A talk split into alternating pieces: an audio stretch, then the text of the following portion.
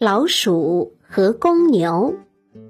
一头公牛被老鼠咬了一口，非常疼痛。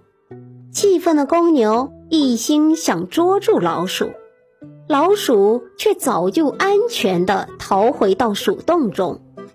公牛便用脚去掘四面的墙，没有挖到老鼠，自己却搞得精疲力尽，趴倒在洞旁睡着了。老鼠偷偷地爬出洞口看了看，又轻轻地爬到公牛的身侧，又咬了它一口，再退回到洞里。公牛站起身来，无计可施，烦躁不安。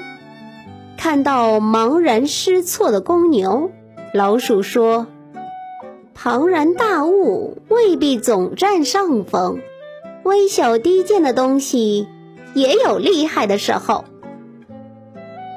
庞然大物未必总占上风。”